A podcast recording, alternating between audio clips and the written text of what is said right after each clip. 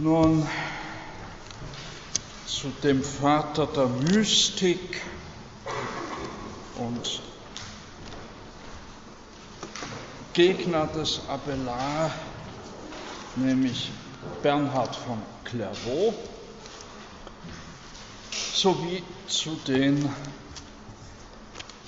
beiden Schulen im 12. Jahrhundert, den Viktorinern, hervorgegangen aus der Lehrstätte, die Wilhelm von Champeau äh, vor den Toren von Paris gegründet hat, sowie die sogenannte Schule von Chartres. Wobei es sich bei dieser Schule von Chartres allerdings eher um ein Konstrukt der Historiographie des 19. Jahrhunderts handelt. Ja, all die in diesem Zusammenhang zu nennenden haben zwar eine Beziehung oder einen Bezug zu Chartres, aber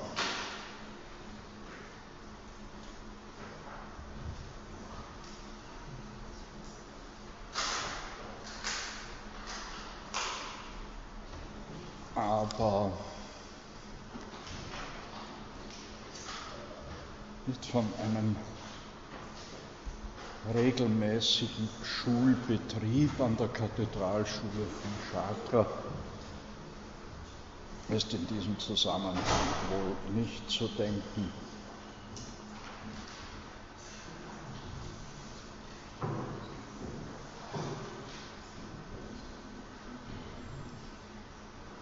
So, wir warten.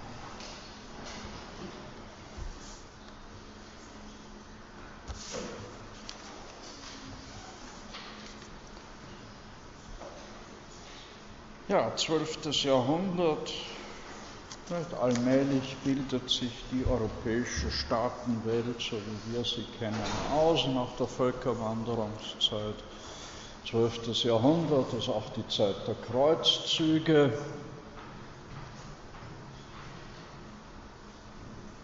Der Versuch, das heilige Land wiederzugewinnen für die Christenheit.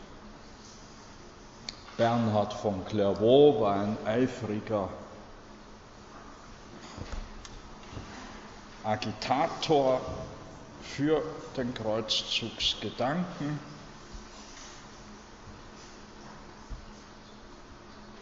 So, jetzt.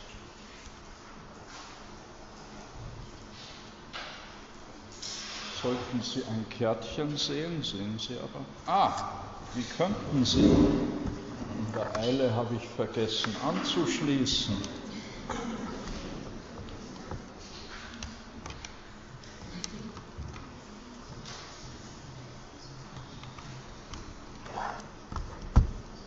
Da müsste der Computer die Fähigkeit der Bildübertragung besitzen.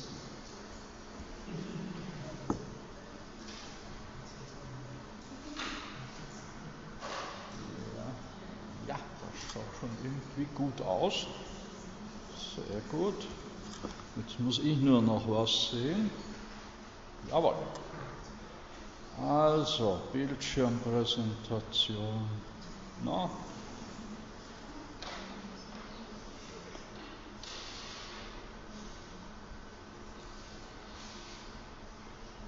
Wie gewohnt. Also, es geht jetzt vor allem um die Herren, nicht, oben so um das Jahr 1100.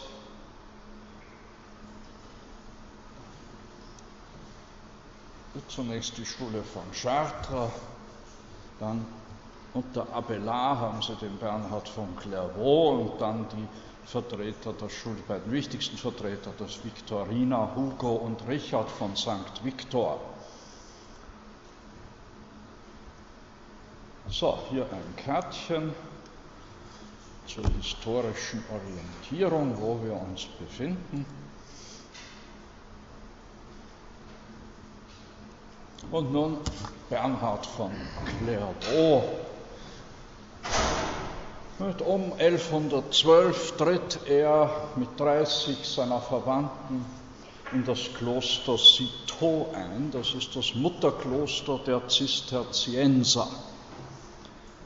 Ja, die Zisterzienser, die also nicht ganz streng der ursprünglichen Regel des Benedikt folgen wollen, nicht, die also das Bete und Arbeite nicht, nun ganz wortwörtlich nehmen und die sich große Verdienste erworben haben um die Kolonisierung Ostmitteleuropas. Und denken Sie etwa an das Stift Heiligenkreuz ne, in der Nähe von Wien, ne, das ist ein Zisterzienserkloster. So finden Sie ja viele dieser Zisterzienserklöster, ne, vor allem im Osten Deutschlands. Äh, schon bald nach seinem Eintritt in das Kloster Citeaux wird Bernhard beauftragt, ein Zweig, ein Tochterkloster zu gründen. Er gründet also 1115 das Kloster Clairvaux, von dem er auch den Namen erhält. In dem achtjährigen Schisma am Beginn des 12. Jahrhunderts hält er sich an die Seite des Papstes Innozenz II.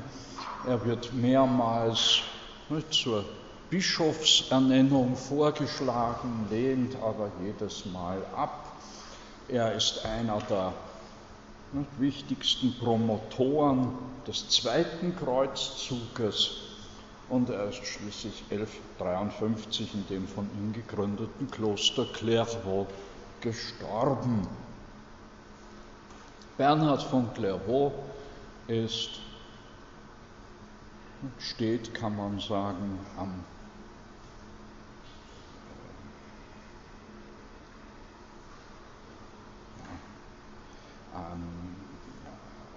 am Beginn der mittelalterlichen Mystik. Ein viel zitierter von Mystikern dann des Spätmittelalters, viel, viel und gern zitierter Satz des Bernhard von Clairvaux. Meine höhere Philosophie besteht darin, Jesum den Gekreuzigten zu kennen. Er wendet sich also in diesem Sinne, nicht im Sinne eines praktischen Glaubens, ja, praktisch tätigen Christentums wendet er sich gegen die windige Geschwätzigkeit der Philosophen, wie er sagt. Die ventosa loquacitas philosophorum, die windige Geschwätzigkeit der Philosophen, die keinen guten Regen bringt, denn sie trägt mehr zur Dürre als zur Fruchtbarkeit der Erde bei. Das bedeutet aber noch nicht, dass dieser Bernhard von Clairvaux ein Antidialektiker ne, durch und durch ein Gegner der Philosophie wäre, aber er ist eben ein Praktiker in Sachen des Glaubens, ne, ein Praktiker, der eine ne, mystische Verinnerlichung des Glaubens drängt ja, und wenig von dialektischen Spitzfindigkeiten hält, wo es halber auch mehrfach in, den, äh, in Konflikt tritt mit den Philosophen seiner Zeit. Das Wissen hat der Erbauung zu dienen, aber ist nicht Selbstzweck er ist aber durch und durch ein Augustinus, hm, gebildeter Theologe, dieser Bernhard von Clairvaux. Clairvaux. In diesem Sinn schreibt Adolf von Harnack in seinem Lehrbuch der Dogmengeschichte, dass er der Augustinus redivivus ist, dieser Bernhard von Clairvaux, der wiedergeborene Augustinus, Er hat sich ganz und gar an dem großen Afrikaner gebildet und von ihm die Grundlagen seiner frommen Betrachtungen übernommen. Genau dies nicht, gilt auch von den Viktorinern, nicht von den Viktorinern, denen Bernhard von Clairvaux eng verbunden ist, personell. Und äh, auch diesen mystischen Spiritualismus, mönchisch-mystischen Spiritualismus der Viktoriner ist äh, Bernhard von Clairvaux eng verbunden. Sie sehen hier einen Stich, einen Merian-Stich aus dem Jahr 1655, die Abteikirche Saint-Victor in Paris. Die Kirche kann man heute nicht mehr sehen, sie wurde unter Ludwig XIV. abgerissen.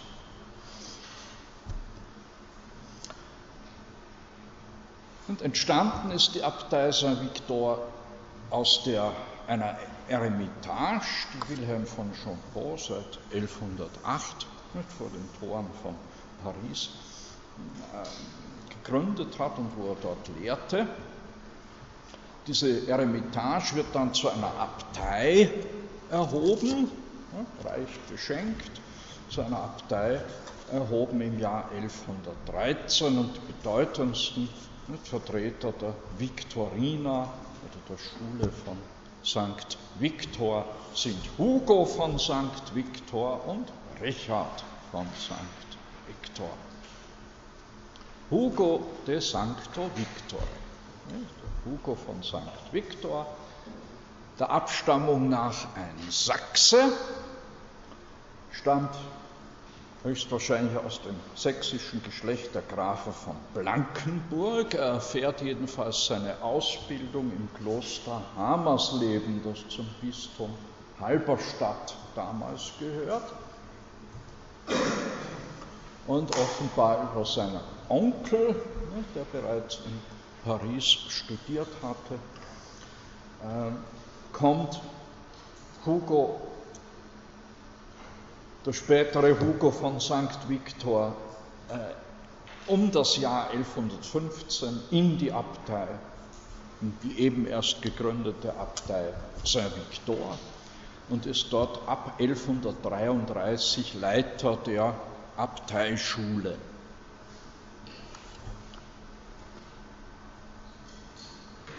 Beiden jedenfalls für Philosophen wichtigsten Werke, das Didascalikon, ein Lehrbuch, eine Anleitung zum Studium und sein theologisches Hauptwerk De Sacramentis Christiane Fidei.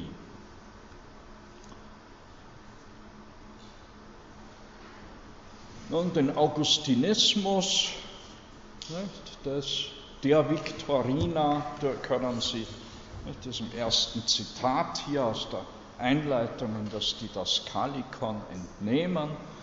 Hier schreibt Hugo, das Erstrebenswerteste oder das von allem Erstrebenswerteste eigentlich wortwörtlich ist die Weisheit, welche die Form des vollkommen Guten ausmacht. Also die Sapientia ist die die Form des vollkommen Guten. Die Weisheit erleuchtet den Menschen. Nicht? Sapientia illuminat. Ja, das ist Augustinus. Die Weisheit erleuchtet den Menschen, auf dass er sich selbst erkenne. Man kann in einer Kurzformel die Philosophie der Viktorina auf den Nenner bringen nicht durch Selbsterkenntnis zur Gotteserkenntnis. Ja, und das ist natürlich nichts anderes als die Quintessenz aus der und Umdeutung der Anamnes, der platonischen Anamnesis-Lehre durch Augustinus in eine Illuminationslehre. Die Weisheit erleuchtet den Menschen, auf das er sich selbst erkenne. Nicht? Denn er glich den übrigen Geschöpfen, solange er nicht erkannte, dass er vor den übrigen geschaffen wurde. der unsterbliche, durch Weisheit erleuchtete Geist. Immortalis animus sapientia illustratus. Unsterbliche, durch Weisheit erleuchtete Geist birgt in sich seinen Ursprung. Respicit principium suum. Und erkennt, wie unschicklich es wäre, wenn er etwas außer sich suchte, da ihm das, was er selbst ist, genug sein. Und das, was er in sich birgt, ist sein Ursprung, also Gott. Auf dem Dreifuß des Apoll steht geschrieben Gnotiseaton. Das heißt, erkenne dich selbst. Da wahrlich der Mensch, wäre er seines Ursprungs nicht uneingedenk, erkennen würde, dass alles der Veränderung unterworfene nichtig ist. Also Augustinus, was will ich erkennen? Gott und die Seele, nichts sonst.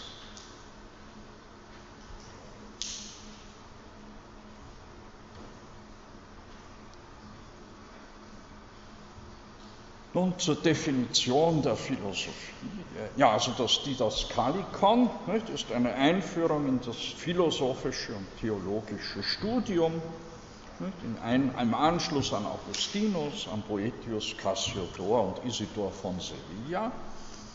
Drei Bücher, insgesamt sechs Bücher. Die ersten drei Bücher bieten eine Einführung in die Artes Liberales und die Bücher 4, 5 und 6 eine Einführung in das Studium der Theologie. Nun, was ist die Philosophie laut Hugo von St. Victor? Philosophie ist die Wissenschaft, welche die Gründe aller menschlichen und göttlichen Dinge erschöpfend erforscht. Damit muss die Begriffsbestimmung, die er zuvor gegeben hat, nicht verworfen werden.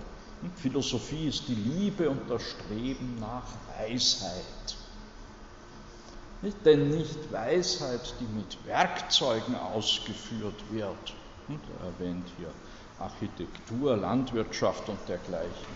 Sondern die Weisheit nicht, ist gemeint, wenn man von der Philosophie aus dem der Liebe und dem Streben nach Weisheit spricht, dann ist die Weisheit gemeint, die allein der ursprüngliche Grund der Dinge ist.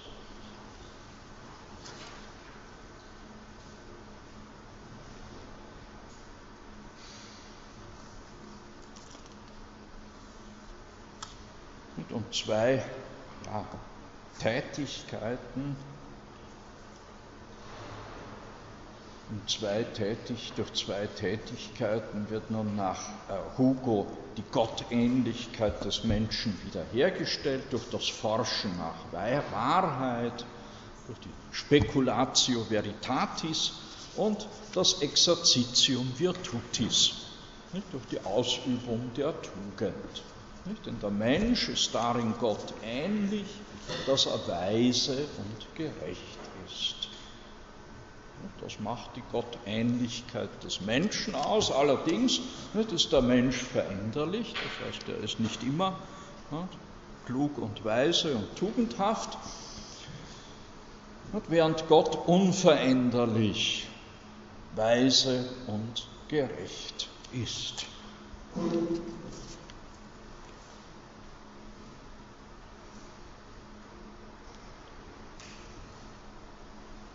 Nun, zum Hauptwerk, nicht, die Sacramentis Christiane Fidei, also über die Sakramente des christlichen Glaubens.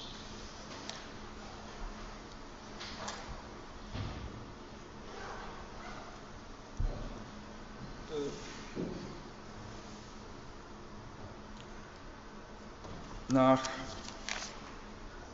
Hugo von St. Viktor bleibt zwar das Wesen Gottes dem Menschen verborgen, dann wäre es dem Menschen völlig offenbar, das Wesen Gottes, dann hätte der Glaube keinen Verdienst und der Unglaube keinen Raum. Aber Gottes Existenz kann nicht völlig verborgen bleiben. Sonst könnte der Glaube nicht zur, zum Wissen fortschreiten oder Es könnte der Glaube nichts zur Wissenschaft beitragen und es wäre auch der Unglaube entschuldigt aufgrund des völligen Nichtwissens. Und die Erkenntnis der Existenz Gottes erfolgt auf zwei Wegen. Der eine geht aus von der Ratio, Ratio Humana, der andere von der Revelatio Divina. Und, auch die Ratio Humana, auch die menschliche Vernunft entdeckt Gott auf eine doppelte Weise. Und zwar teils in sich, teils in der Außenwelt. Wir haben also zwei Gottesbeweise bei Hugo. Der vernünftige Geist vermag Gott in sich zu schauen. Denn der Geist, die Mens, der Geist stellt fest, dass er existiert und nichts von dem ist, was sichtbar, was also sinnlich ist. Der Geist ist also eine unkörperliche, unsichtbare Realität und erkennt sich als eine solche Realität.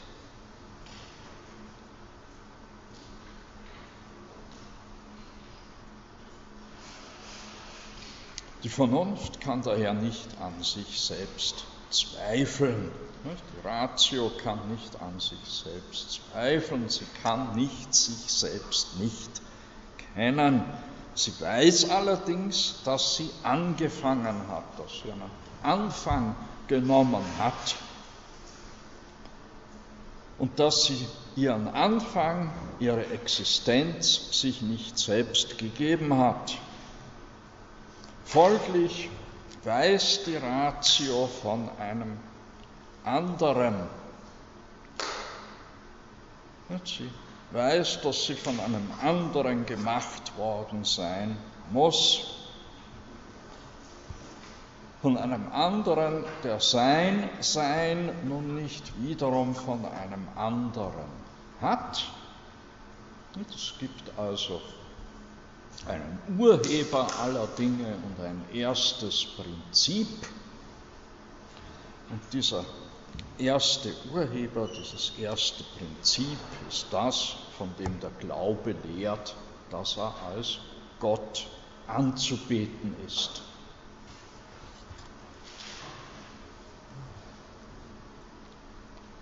Das zweite Argument geht von dem der äußeren Natur aus. Die äußere Natur nicht, ist veränderlich, sie hat einen Anfang.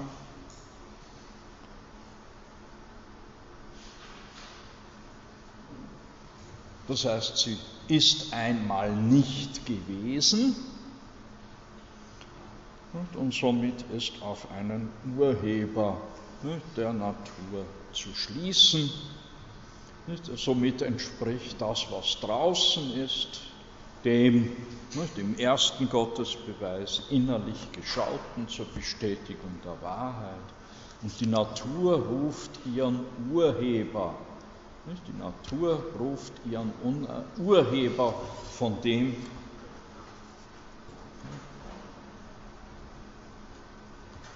von dem sie sich als geschaffen erweist dies die beiden Gottesbeweise.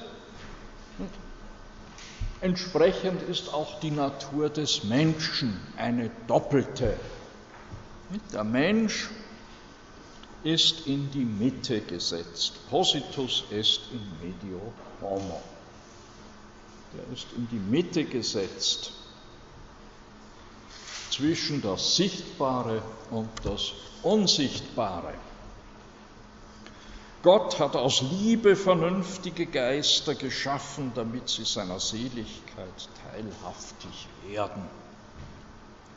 Einen Teil dieser geistigen Schöpfung umkleidet er mit dem Gewand der Körperlichkeit. Das sind die Menschen.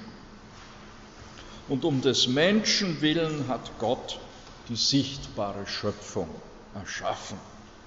Der Mensch ist um Gottes willen die Welt des Menschen wegen da. Der Mensch steht also in der Mitte der Schöpfungsordnung zwischen den sichtbaren und den unsichtbaren Geschöpfen.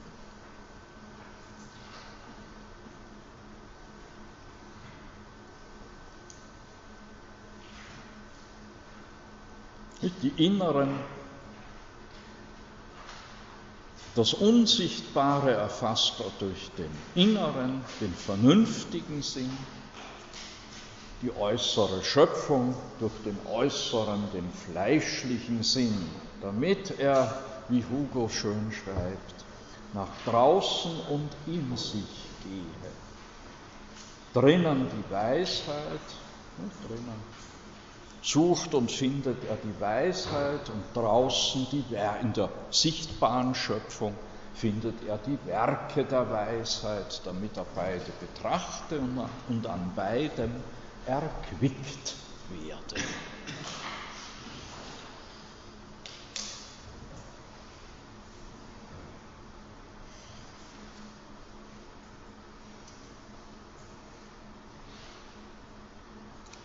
Und so wie der Mensch nicht, eine doppelte Natur besitzt, eine geistige und eine sinnliche, bereitet ihm Gott, damit er als Ganzer beglückt werde, nicht? Und totus beatificatur, bereitet ihm Gott von Anbeginn zwei Güter, ein sichtbares und ein unsichtbares, ein körperliches und ein geistiges.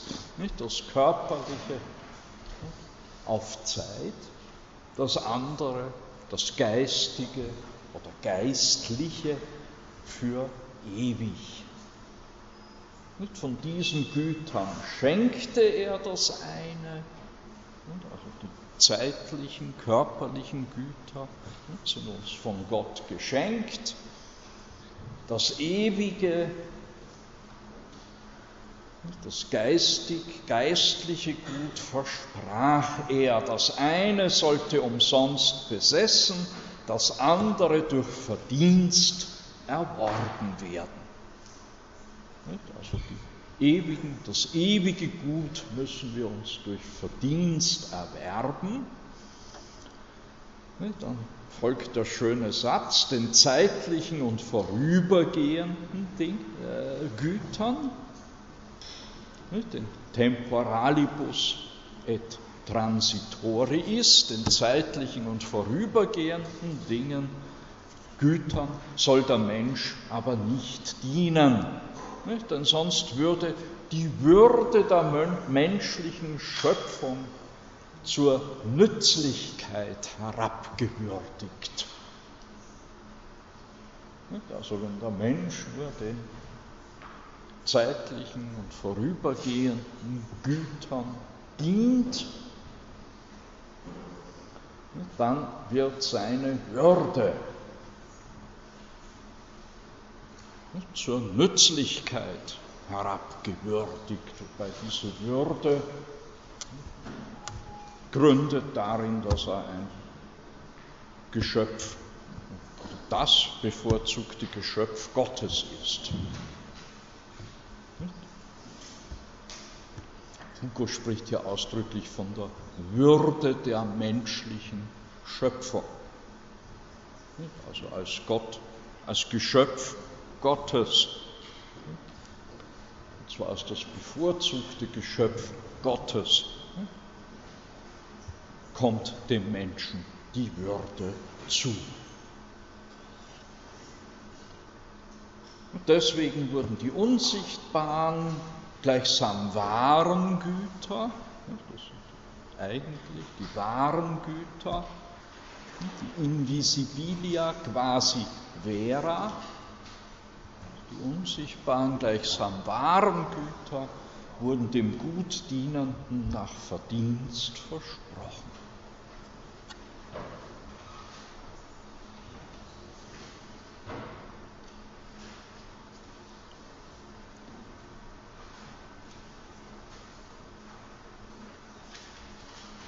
Nun die Frage, nicht, wie erwirbt man sich dieses ewige, unvergängliche Gut? Nun, ist fast versucht mit Kant zu sagen, allein durch den guten Willen. Der gute Wille genügt.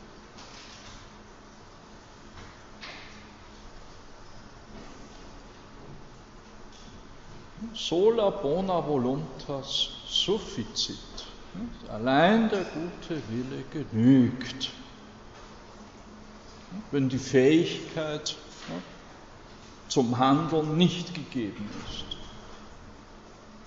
Denn das steht ja nicht in der Macht des Menschen. Das ist die Überlegung, die Hugo hier leitet. Wenn du guten, wunderschöne Stellen, Sie sehen, ich liebe die Viktorina.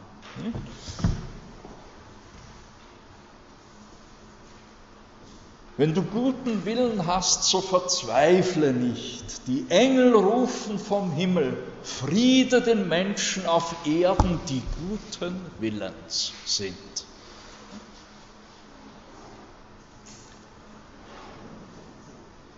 Und nun begründet das, begründet Hugo. Der Wille kann niemandem fehlen außer dem Wollenden. Voluntas nulli ab esse potest nisi volenti. Gleichwohl ist der Wille etwas, und zwar das, was unter Zwang, Widerwillen unter Zwang, in vito, weder geschenkt noch weggenommen werden kann. Propterea voluntas hominis est potestas Dei. Somit ist also der Wille des Menschen die Macht Gottes. Und deshalb hat der Mensch einen Willen, weil das Wollen in der Macht des Menschen steht. Und zwar ganz in der Macht des Menschen steht. Im Unterschied zu allen anderen. Keine von außen andrängende Macht kann dem Menschen den Willen wegnehmen. Weder Krankheit, weder irgendeine Widerwärtigkeit noch Not kann dem Menschen den Willen nehmen, wenn nicht der Mensch selbst es will, wollte. Man kann mit dem Menschen Arbeit auferlegen, auch wenn er selbst nicht will. Den Willen aber kann man ihm nicht auferlegen. Also man kann ihn zu etwas zwingen, aber man kann ihn nicht zum Wollen zwingen. Darum liegt nicht an ihm selbst, was er vermag, der Mensch, was er, was er dann durchzuführen, abzuarbeiten vermag. Das liegt nicht am Menschen selbst. Es liegt aber sehr wohl an ihm selbst, was er will.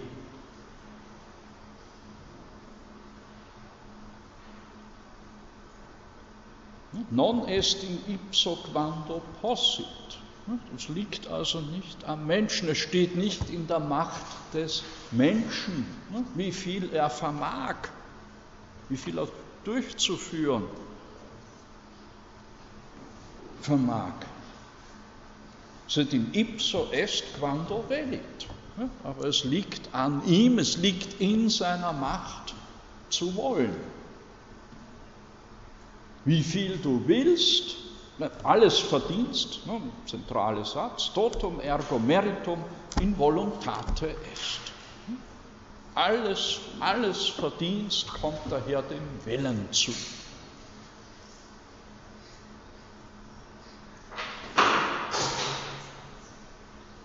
Alles Verdienst kommt dem Willen zu.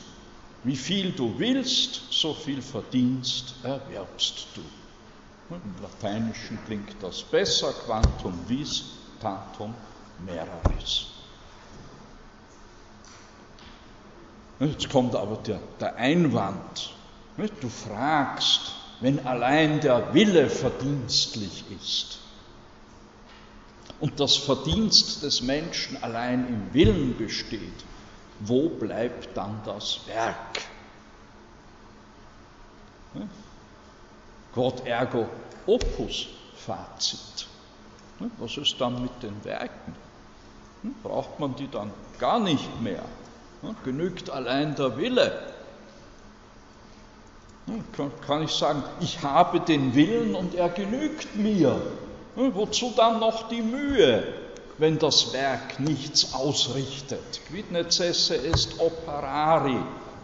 Wozu soll man sich dann noch anstrengen, wenn das Werk, das Opus nihil facit, ja, Und darauf die Antwort, du kannst den Willen nicht ohne Mühen haben. Voluntatem sine opere habere non potes. Du kannst den Willen nicht ohne Mühen haben, sofern du dich mühen kannst. Ja, also der gute Wille ist keine Entschuldigung nicht, dafür, dass man. Ja, der, der, gute Wille verlangt nach der Tat, nur ob es in deiner Macht steht, die Tat auch auszuführen. Das, besser formuliert, steht eben dann nicht in, in, in deiner Macht, ob es dir auch gelingt, diesen Willen, Willensentschluss auch wirklich in die Tat umzusetzen. Aber du kannst den Willen nicht ohne Mühen haben, sofern du dich bemühen kannst. Das ist kein Wille, wenn nicht getan wird, was getan werden kann. Non est voluntas, non operatur quod potest. Ja, also der gute Wille allein, ohne Mühen, ohne operare genügt nicht. Ja, das Ausbleiben des Werkes, des Opus, des Erfolgs geht aber nicht. Das steht nicht in der Macht des Wollenden. Daher kommt alles Verdienst nur dem Willen zu nicht dem Werk. Denn allein der Wille steht in unserer Macht, in unserer Macht steht aber nicht, ob unsere Anstrengungen zum Erfolg führen.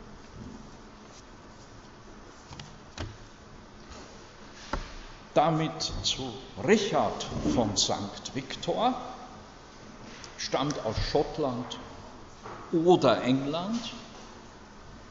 Das weiß man nicht so genau. Er ist ab 1162 Prior des Klosters.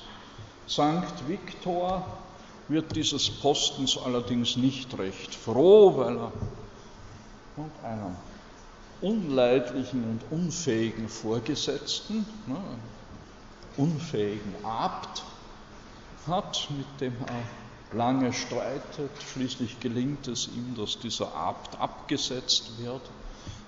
Mit dem nächsten Abt geht es ihm aber dann nicht viel besser. Also gut, er mag auch ein etwas schwieriger Charakter gewesen sein, dieser Richard von St. Viktor. Und interessant ist dieser Richard von St. Viktor für die Gegenwart, vor allem durch seine Kritik am substantialistischen Begriff der Person. Nicht Person als Übersetzung für griechisch Hypostasis wurde von Boetius definiert als die unteilbare Substanz eines vernünftigen Wesens. Persona est nature rationalis individua substantia, schreibt Boetius.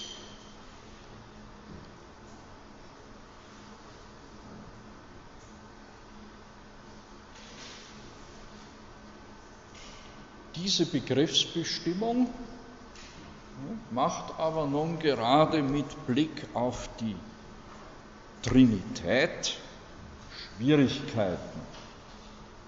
Einwand des Richard von St. Victor, wenn die göttliche Substanz unteilbar zu nennen ist.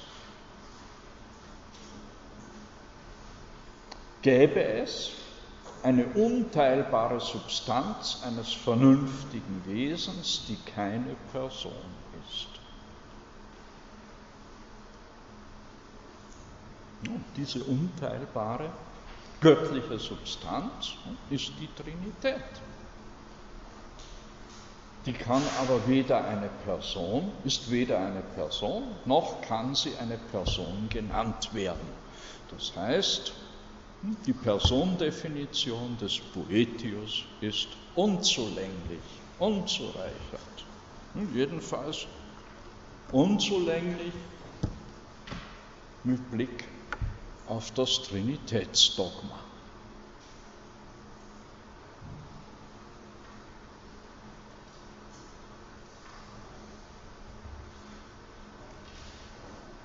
Nun bringt zuvor schon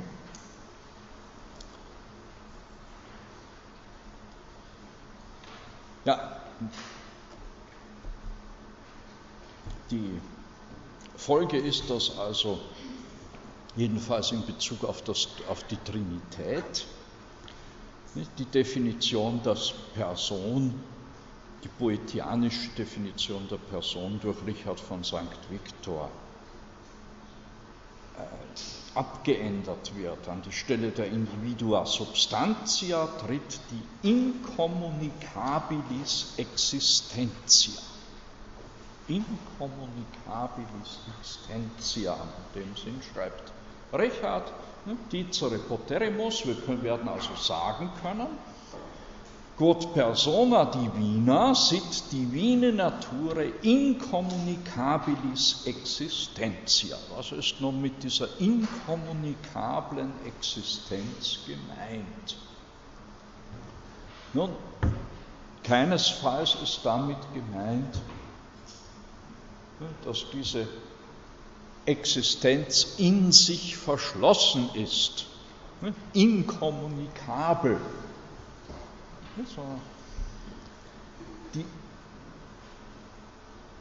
Incommunicabilitas meint nichts anderes als die Einzigartigkeit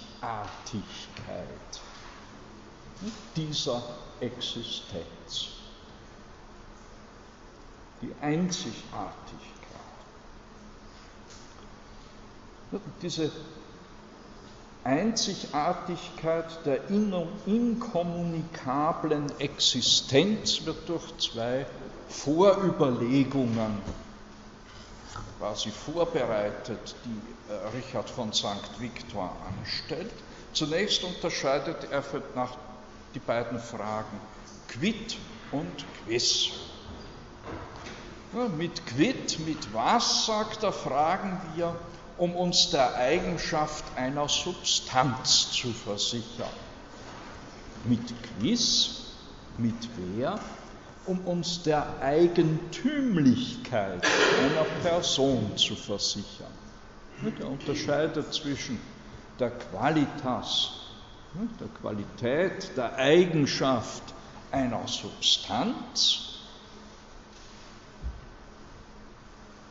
und der Proprietät, der Eigentümlichkeit einer Person.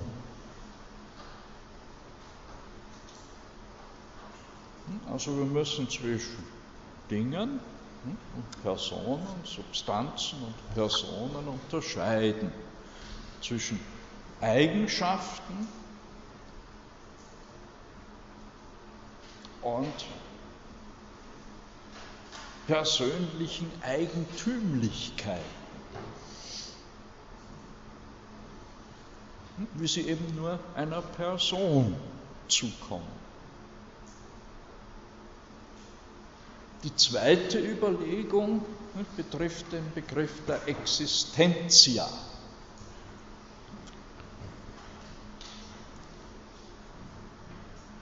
Und zwar versteht Richard von St. Victor in einer etymologischen Auslegung dieses Begriffs existere Existenz als von einem anderen her bestehen. Quod est in im existere nisi ex aliquo sistere. Was an, was sonst bedeutet existieren als ex aliquo sistere. Aus einem anderen seinen Bestand haben. Und hoc est substantialita ex aliquo esse. Also dem Bestand nach ne, von einem anderen her sein.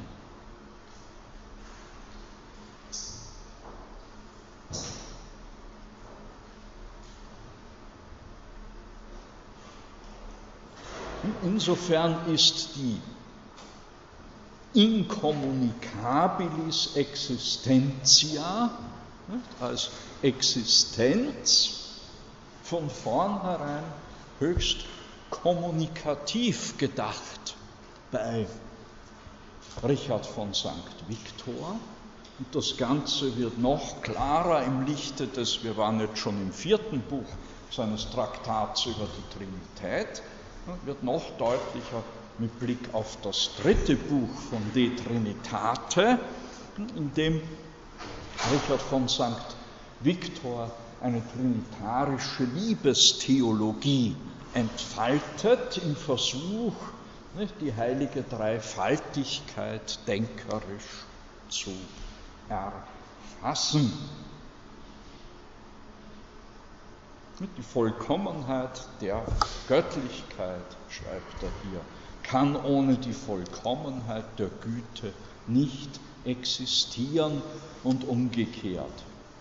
Und die Vollkommenheit der Liebe kann ohne die Pluralität der göttlichen Personen nicht existieren.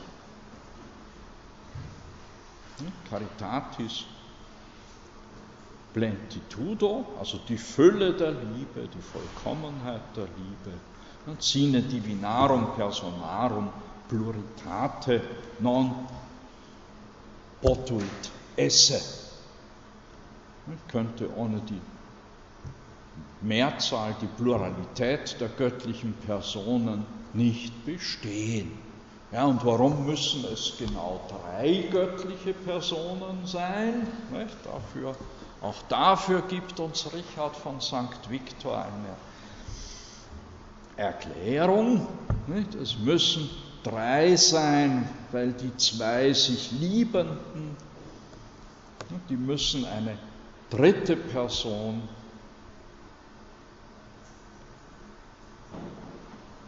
lieben.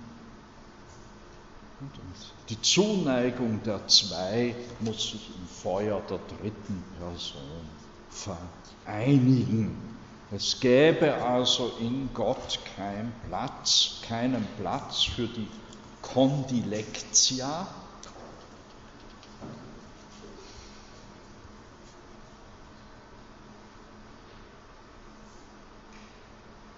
pardon, Kondilektio,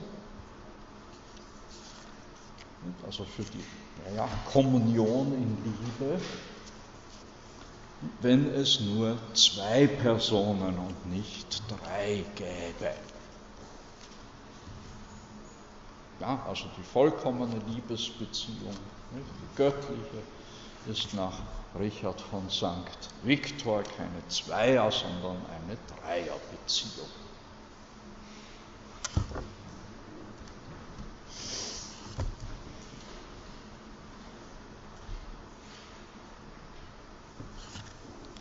Kommen wir zu Petrus Lombardus, der auch in einer gewissen persönlichen Beziehung zur Schule von St. Victor steht. Es ist ein Empfehlungsschreiben des Bernhard von Clairvaux erhalten für den Petrus Lombardus, wo er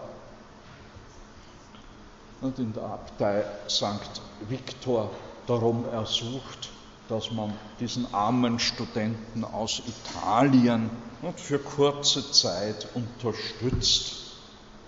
Also Petrus Lombardus ist damals bei Novara, heute ist das ein Stadtteil von Novara, äh, geboren aus ärmlichen Verhältnissen, offenbar.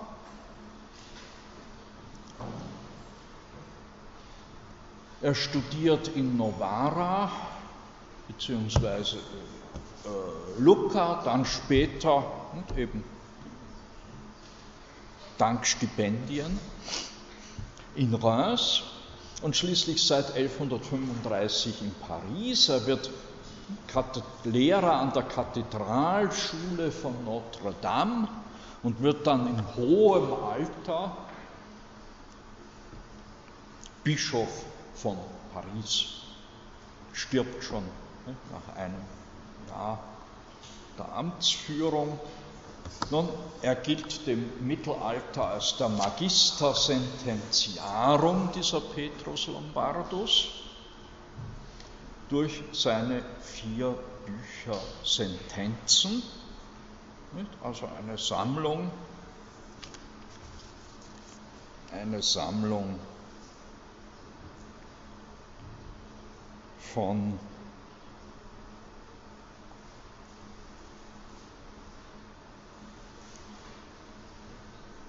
Aussprüchen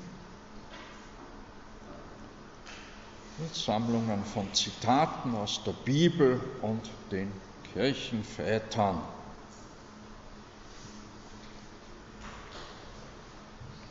Wobei dann Widersprüche in dieser Überlieferung führen zu einer Frage, eine Frage, zu der dann die Aussprüche pro und contra zusammengestellt werden.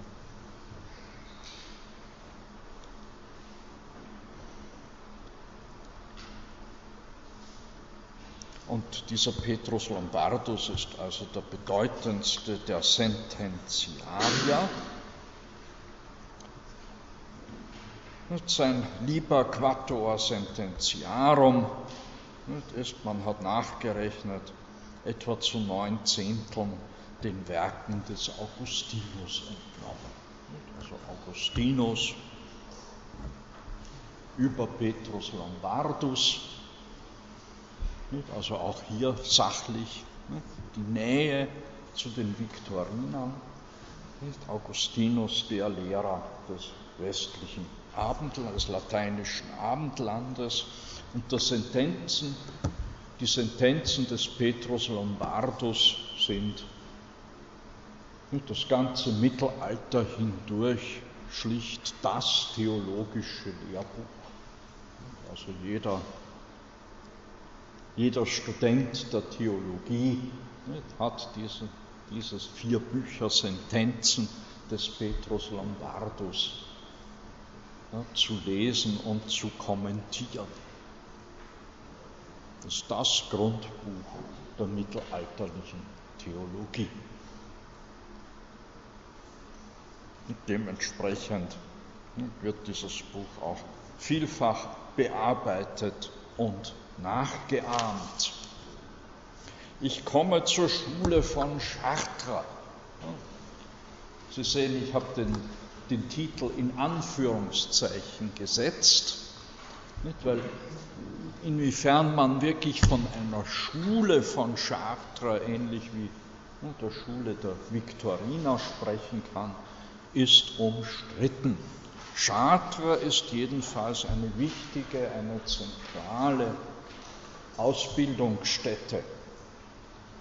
Zunächst ist Fulbert von Chartres, um das Jahr 1000 zu nennen, der die Kathedrale von Chartres und die Domschule aufbaut, der für den Aufbau einer Bibliothek sorgt und auch bemüht ist, gute Lehrer an diese Domschule zu ziehen. Sein berühmtester Schüler ist Berengar von Tours. Aber der Geist der Schule von Chartres prägt dann vor allem Bernhard von Chartres. Bernhard von Chartres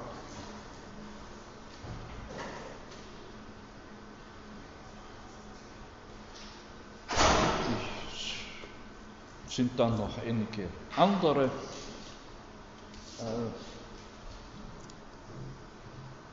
Philosophen genannt, die dieser Schule von Chartres zugerechnet werden. Nun ja, für den Geist der Schule von Chartres mag nun stellvertretend das berühmte Zitat, das Johannes von Salisbury, einer der Schüler des Bernhard, überliefert hat, äh, stehen. Er überliefert, Bernhard von Chartres sagte, wir seien gleichsam auf den Schultern von Riesen sitzende Zwerge. Also Nanos, Zwerge, Incidentes, Gigantum Umaris. Also Zwerge, die auf den Schultern von Riesen sitzen. Um mehr und entfernteres als diese sehen zu können, freilich nicht dank eigener scharfer Sehkraft oder aufgrund unserer Körpergröße, sondern weil wir durch die Größe der Riesen in die Höhe gehoben werden. Also das berühmte Bild von den Zwergen den nachgeborenen Zwergen, die auf den Schultern von Riesen sitzen. Mit was also diesen Geist der Schule von Chartres prägt, ist das Bewusstsein, dass wir auf Überlieferungen angewiesen sind. Und dementsprechend und hat diese Schule von Chartres sich vor allem auch um die Rezeption nicht verloren gegangenen antiken Wissens verdient gemacht. Es ist vor allem die Rezeption, dann auch im Gefolge der Kreuzzüge erfolgt und aus dem arabischen, arabisch-persischen Kulturraum. Die Rezeption antiken Wissens, das sich vielfach in größerem Umfang als im lateinischen Westen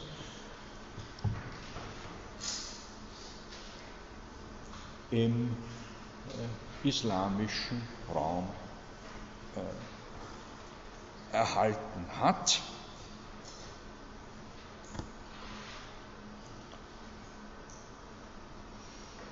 Und diese Vertreter der sogenannten Schule von äh, Chartres haben sich insbesondere als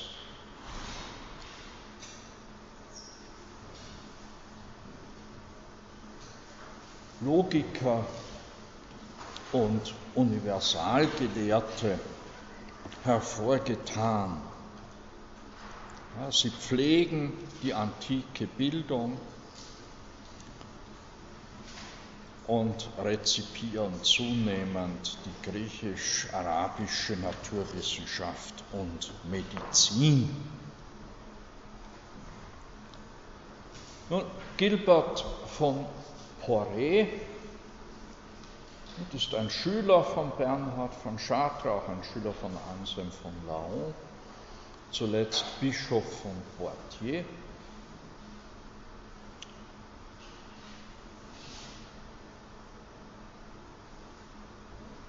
Mit seiner Trinitätslehre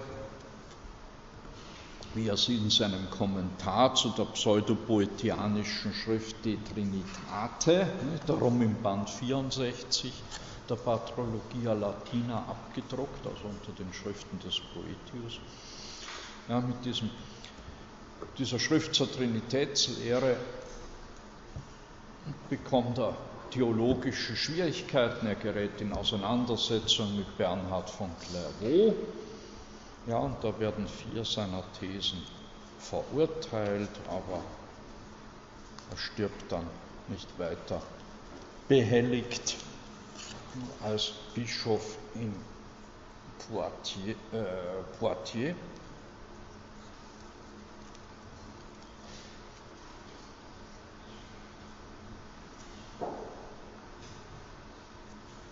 Ähm,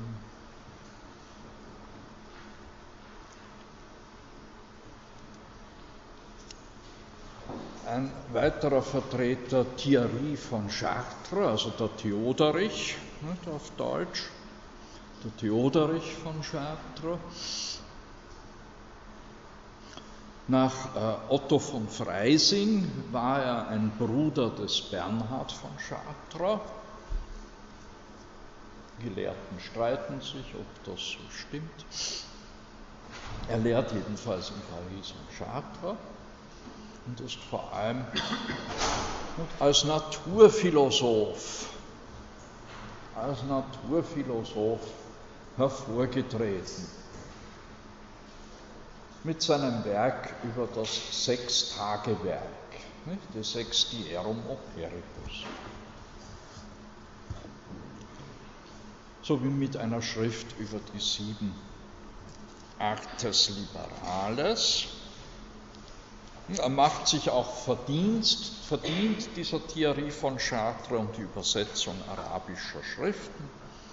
Bei ihm finden sich erstmals wieder Spuren der bislang verschollenen Teile des aristotelischen Organon. Man kannte bis dahin nur die Kategorienschrift und, und äh, die Interpretationen. Also bei ihm findet sich wieder eine Kenntnis der Analytiken, der Topik und der sophistischen Widerlegungen, auch wenn er selbst nicht von dieser Kenntnis nicht allzu viel Gebrauch macht. er ist vor allem als Naturphilosoph für seine und für die Folgezeit. Wichtig, einer seiner Schüler ist da, also in seinen Fußstapfen steht Amalrich von Bene, dessen Verurteilung dann zur Folge hat, dass die Schriften des Scotus Eriugena kirchenamtlich verboten werden, übrigens zugleich mit der aristotelischen Naturphilosophie, nicht? auf einer Synode in Paris 1210 nicht? und dann auf dem vierten Laterankonzil 1215 nicht? werden die Schriften des Scotus Eriugena und auch die aristotelische Naturphilosophie verboten. Die beanstandende Lehre bei Amalrich von Bene war vor allem der Satz, Gott sei das Principium formale omnium rerum, das Formalprinzip aller Dinge sei Gott. Nun ja, und wie schnell man in der Zeit in den Geruch des Heretikers kommen kann, das zeigt uns oder belegt uns eine Stelle aus der Geschichte meiner Widrigkeiten oder Schwierigkeiten, also dieser Lebensbeschreibung des Abailar.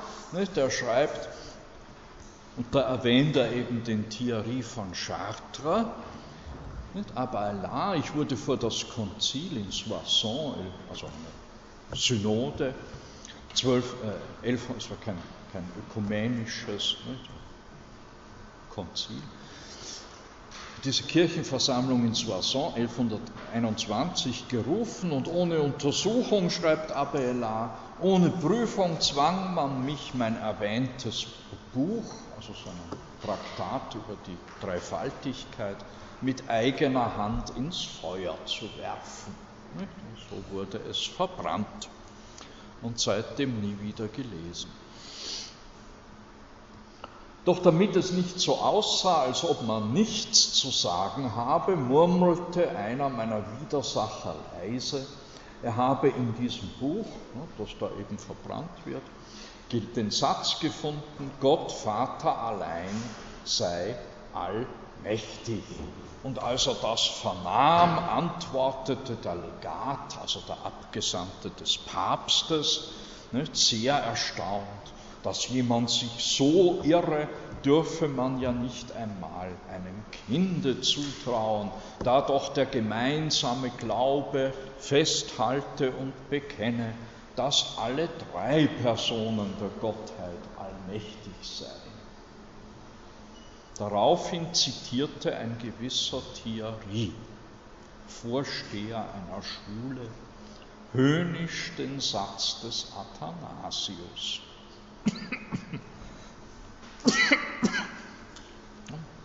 Obwohl es drei Personen sind, sind dennoch nicht drei allmächtig, sondern einer allmächtig.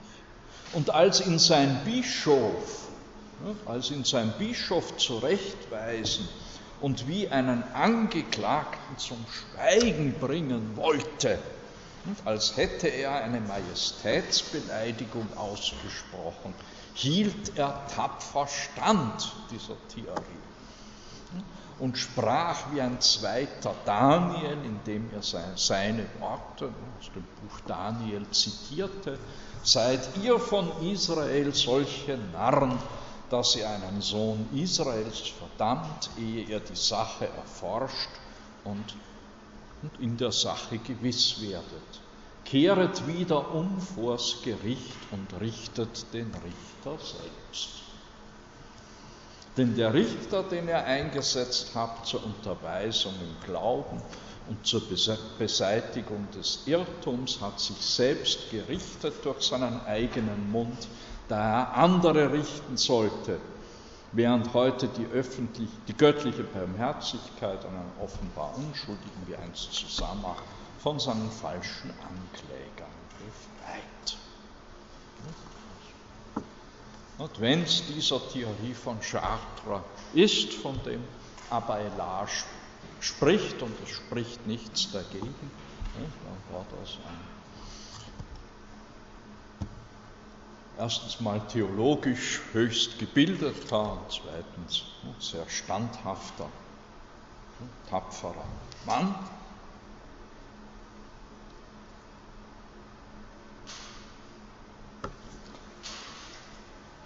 Ja, ein Schüler des Bernhard von Chartres und Lehrer des Johannes von Salisbury, der Wilhelm von Conche, auch vor allem als Naturphilosoph hervorgetreten. Sie sehen hier einen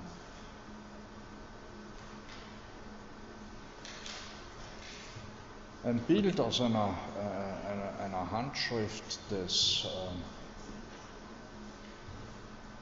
12. Jahrhunderts und aus seinem Dragmatikon Philosophiae das ist eine Umarbeitung der Philosophia Mundi, die er früher vorgelegt hat. Und man sieht hier auf diesem Bild die himmlischen Sphären und die Elemente. Es ist leider nicht sehr, keine sehr gute Darstellung. Ja, beide naturphilosophischen Werke des Wilhelm von Conche vielfach rezipiert im Mittelalter und schließlich Johannes von Salisbury um 1115 nahe von Salisbury in England geboren, auch niedriger Abkunft, kein edler Normanne, sondern ein schlichter Angelsachse, dieser Johannes von Salisbury.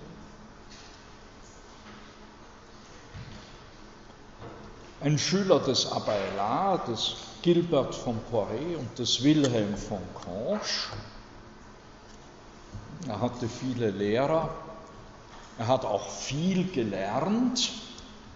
Das ist also aufgrund seines umfassenden Wissens hat er schon die Zeitgenossen beeindruckt. Ähm, nach seinen Studien in Frankreich ging er nach England, war dort Sekretär des Erzbischofs von Canterbury.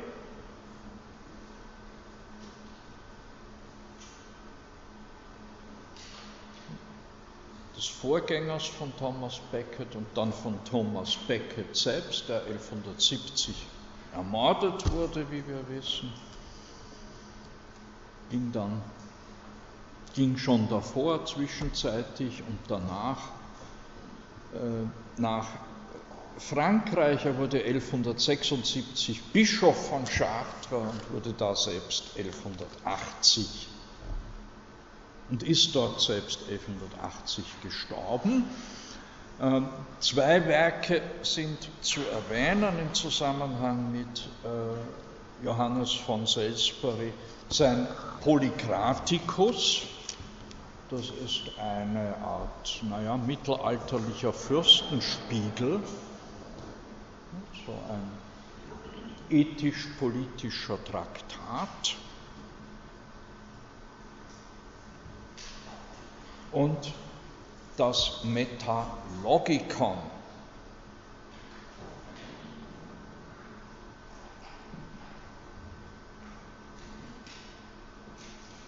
wo er im dritten und vierten Buch dieses Metalogikon oder Metalogikos eine ausführliche Erläuterung des aristotelischen Organon gibt.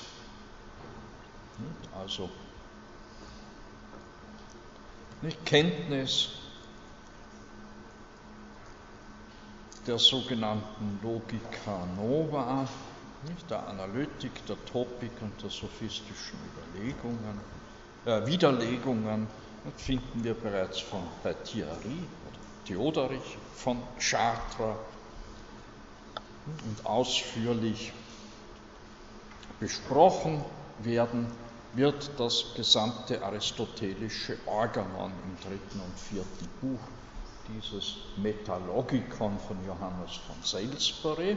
Und er wendet sich, ich habe hier nur jetzt der Eile eine englische Übersetzung gefunden. Äh, er, er wendet sich darin ausdrücklich gegen die, die aufgrund ihres Konservativismus, qui veterum favore, also wegen ihrer Vorliebe für die, naja, das Alte, das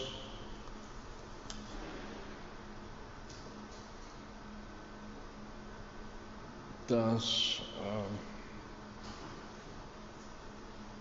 äh, Ephaesius, wie übersetzt man das im Deutschen? Das ähm, mächtigere, nicht? wichtigere, mächtigere Werk des Aristoteles ausschließen und sich selbst beinahe ausschließlich mit Boetius begnügen.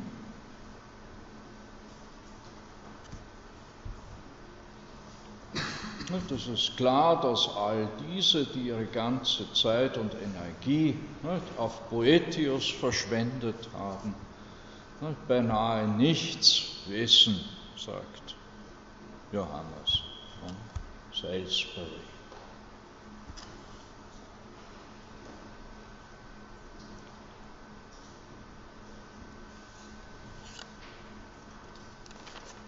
Im Zusammenhang mit der Schule von Chartres ist auch zu nennen Otto von Freising, dem verdanken wir die Nachricht, dass äh,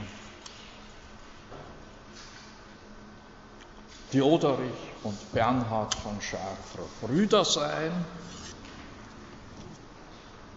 Otto von Freising, ein Sohn des Leopold III. von Österreich und Oheim von Kaiser Friedrich Barbarossa.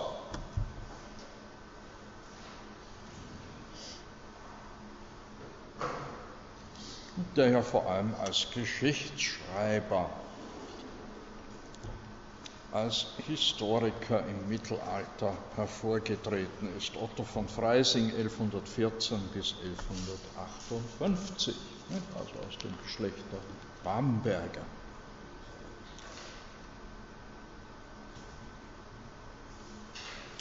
In diesem Zusammenhang ist dann im 12. Jahrhundert noch auch zu nennen Joachim von Floris oder Joachim de Fiore, 1145 bis 1202, ein Zisterziensermönch, lebt in Kalabrien und verfasst eine Geschichtstheologie, eine Geschichtstheologie, die die Weltgeschichte in drei Perioden einteilt in die Periode des Vaters, des Sohnes und des Heiligen Geistes. Die Periode des Vaters währt von der Schöpfung bis zu Christus. Das ist das Reich der Knechtschaft und des Gesetzes. Das Reich des Sohnes, ja, von Christus bis in die Gegenwart und das Reich des Heiligen Geistes, das kommt erst. Nach Joachim von Floris schon sehr bald, nämlich ab der Mitte des 11. Jahrhunderts. Ab der Mitte des 11. Jahrhunderts. Und also noch zu seinen Lebzeiten.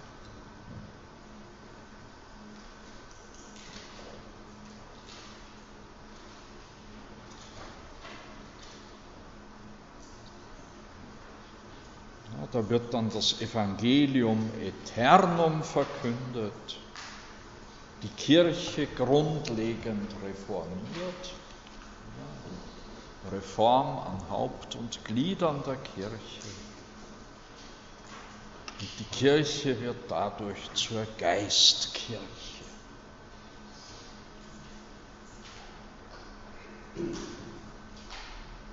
Also eine, eine Geschichts- Eschatologie, zugleich implizit eine Kritik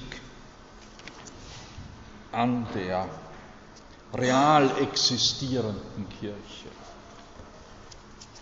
Bei Joachim von Floris und eine Kritik, die sich ja dann ja dann ihren Ausdruck findet in der Gründung der Bettelorden im 13. Jahrhundert. Franziskaner, Dominikaner.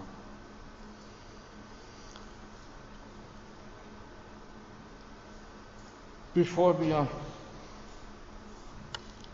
darauf eingehen, auf diese weiteren Entwicklungen in der Christenheit müssen wir dann allerdings erst in der nächsten Stunde nicht, auf die arabisch- und arabisch-jüdische Philosophie des Mittelalters kurz einen Blick werfen, die nämlich für die Formierung dessen, was man die Hochscholastik nennt, von kaum zu unterschätzender Bedeutung ist.